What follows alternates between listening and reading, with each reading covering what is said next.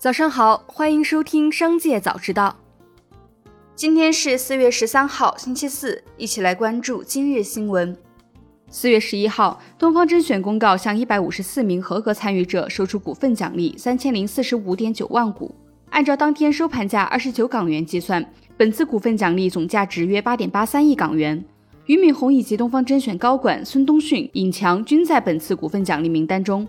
公告并未披露董宇辉等核心主播是否囊括在其中。平均下来，每位参与的员工将获得市值为四百八十七万港元，约合四百二十七万元的股票。资料显示，东方甄选最新员工数为一千六百七十人，本次获得奖励的人数占公司总人数近百分之十。十号晚间，东方材料发布收购华为合资公司鼎桥的百分之五十一股权公告后。华为严厉反对，表示不可能合作。此外，在华为否认合作后，上交所下发监管工作函，对东方材料六连问，涉及跨界收购合理性、标的公司业务等。十一号，东方材料再度一字跌停，两日内公司市值缩水约十七点零一亿元。截至目前，东方材料已经连续三日跌停。接下来一起关注企业动态。据在社交平台上认证为前小鹏汽车的网友爆料。小鹏汽车年终奖出炉为零点五折，而其他两家造车新势力未来的年终奖为三点三折，理想的年终奖为五折。网友评论：感谢小鹏，明明可以赖账，却还是给了点银子打发叫花子。也有认证为小鹏汽车的网友表示，自己的年终奖发了五百元。十二号，小鹏汽车公告，截止到二零二二年十二月三十一号，年度总收入为二百六十八点六亿元，同比上升百分之二十八，净亏损为九十一点四亿元。相较而言，二零二一年度为四十八点六亿元。四月十号，上海市市场监管局微信公众号披露，近日对上海迅东海普与天津天药医药达成并实施固定或变更商品的价格分割销售市场的垄断协议行为作出行政处罚。上海市市场监管局对两家公司罚款合计五千七百零五点五九万元。近日，一则中植集团旗下公司的行政处罚决定书引起了业内关注。该公司因为按规定依法代扣代缴个人所得税，被罚款四千八百四十五万余元。同时，该处罚决定查明，中植集团在过去几年利用旗下财富公司和不同融资主体，通过伪金交所等地下融资通道，违规发行理财产品的资金规模巨大，且在监管明令禁止的情况下仍不收敛。特斯拉香港宣布于四月十五号调整 Model 3和 Model Y 的售价，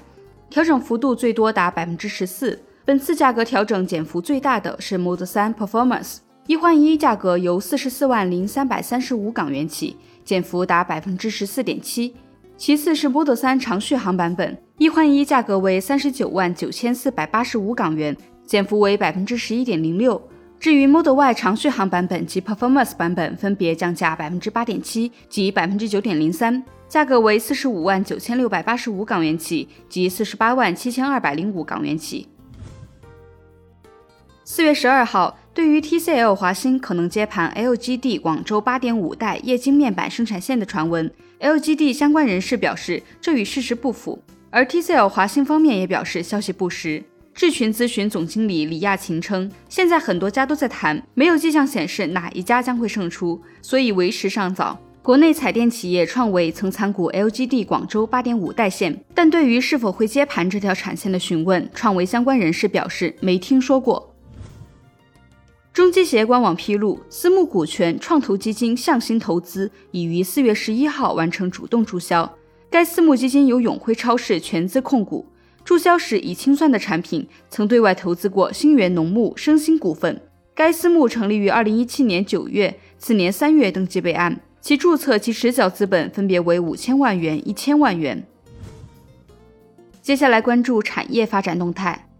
近日，浙江杭州某直播供应链企业负责人称，以前很多主播一年挣一两千万很正常，现在一年能够挣一两百万元也是很正常的。以前像明星出场一样带货都要收一些坑位费，但现在很多主播基本上都不收钱了，用纯佣金合作。现在这个状态其实是比较合理的。行业爆发式增长，大量人员涌入其中，导致行业的竞争愈发激烈。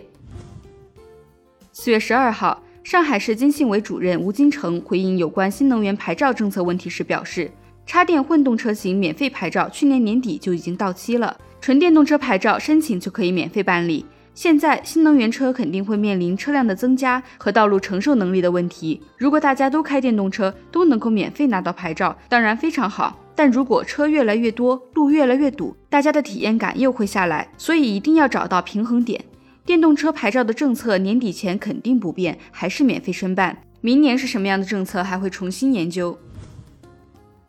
社保挂靠代缴违法。近日，重庆人社局等多地人社部门发布相关文章，提示挂靠参保人员实际与参保单位并不存在劳动关系，其行为实质是骗取参保资格，属于违法行为。但还有一些机构在铤而走险，很多人还觉得以前就有规定，但实际一直这么做也没事儿。根据法律规定，以欺诈、伪造证明材料或者其他手段骗取社会保险待遇的，责令退回骗取的社会保险金，处骗取金额两倍以上五倍以下的罚款。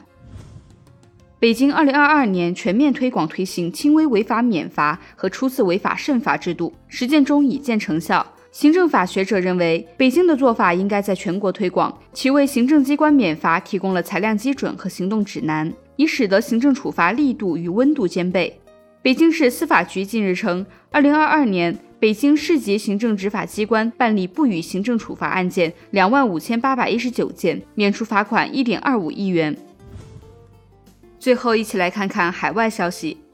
十二号，据彭博社报道，推特公司与新成立的壳公司 Xcorp 合并后，已经不再是一家独立公司。向加州法院提交的日期为四月四号的文件称，在和 Xcorp 合并后，推特不复存在。马斯克此前曾表示，收购推特将是创建 X 的促进剂，他称之为万能应用。当地时间周二，他在推特上为此发帖，只用了一个字符 X。以上就是本次商界早知道的全部内容，感谢您的收听，我们明天再见。